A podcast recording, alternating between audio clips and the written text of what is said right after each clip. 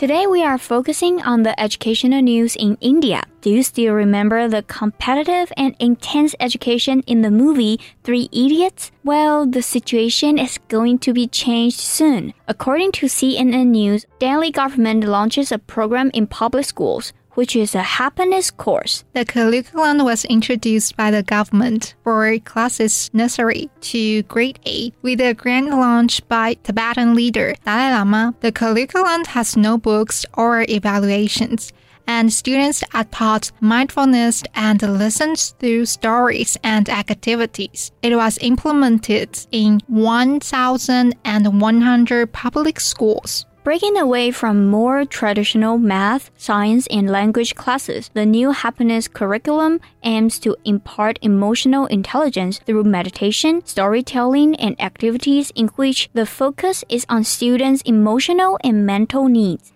These skills are intended to reduce stress and manage any depression. Their teachers guide them as they close their eyes and listen carefully to the sounds around them. They are asked to note the sounds they can hear and then to isolate it one. Eventually, they pay attention to the sound of their own breathing. The program groups children into three age categories kindergarten to grade 2, grades 3 to 5, and 6 to 8. According to Rajesh Kumar, head of the state committee formed to design the curriculum. To avoid further burdening students, the class carries no grade and will have no textbooks tests, or homework. It's really different from the intense course, but why does the government come up with this happiness course? Because according to the World Health Organizations, one in four Indian children aged 13 to 15 struggles with depression. However, happy kids are more able to learn as they tend to sleep better and may have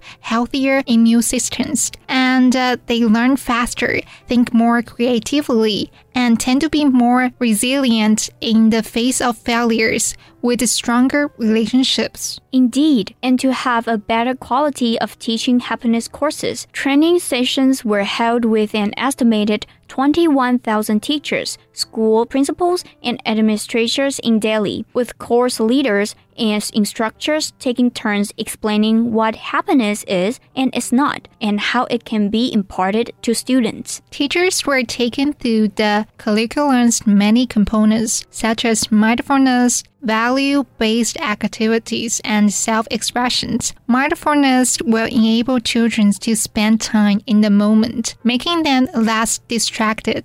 Stories and activities are supposed to help in develop stories and activities are supposed to help in developing values, making them more centered and self expression will help self esteem and confidence, giving students a voice. According to a clinical psychologist, Indian children face a lot of stress in terms of academics. Now they are looking at a value based education where the focus is on values in general focusing more on the process of things rather than the end result. According to WHO, 11% of Indians adolescents from 13 to 15 years old are distracted and have a hard time staying focused on their homework and usual work most of the time. Moreover, estimated suicide rates among 15 to 29 years old in 2012 stood at 35.5 per 100 100,000, a measure of suicidal behavior in the past 12 months. This was the highest rate in the WHO Southeast Asia region, above neighboring Nepal at 25.8. This was the highest rate in the WHO Southeast Asia region, above neighboring Nepal at 25.8 and Bangladesh at 8.1 per 100,000.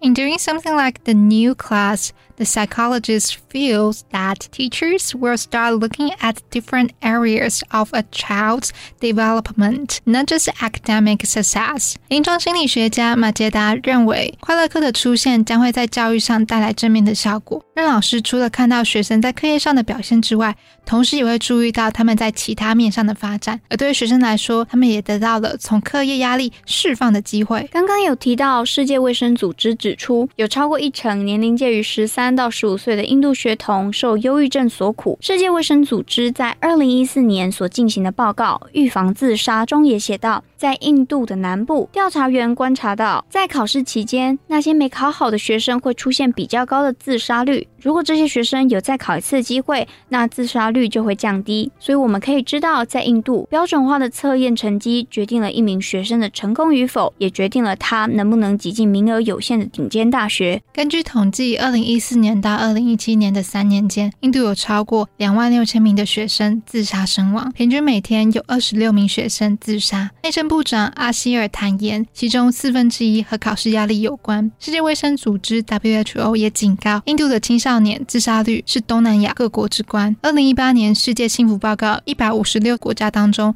印度的幸福指数排名一百三十三名，属于后段班。而印度德里政府也看到了这些压力对孩童心理造成的影响，才会推行这个快乐课程。虽然快乐课有其重要性，但更重要的是改变学校的教学形态，因为不同的教学方式会影响学生的学习动机。台湾的教学现场持续改变传统填鸭式的教学法，导入更多的合作学习、跨领域等教学形态。新课纲中，高中端有个重大的改变，那就是每周三堂课留白，让学生培养自学力。所以我们可以期待。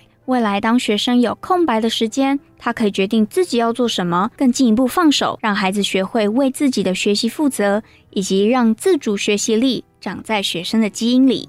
See you next time. Bye.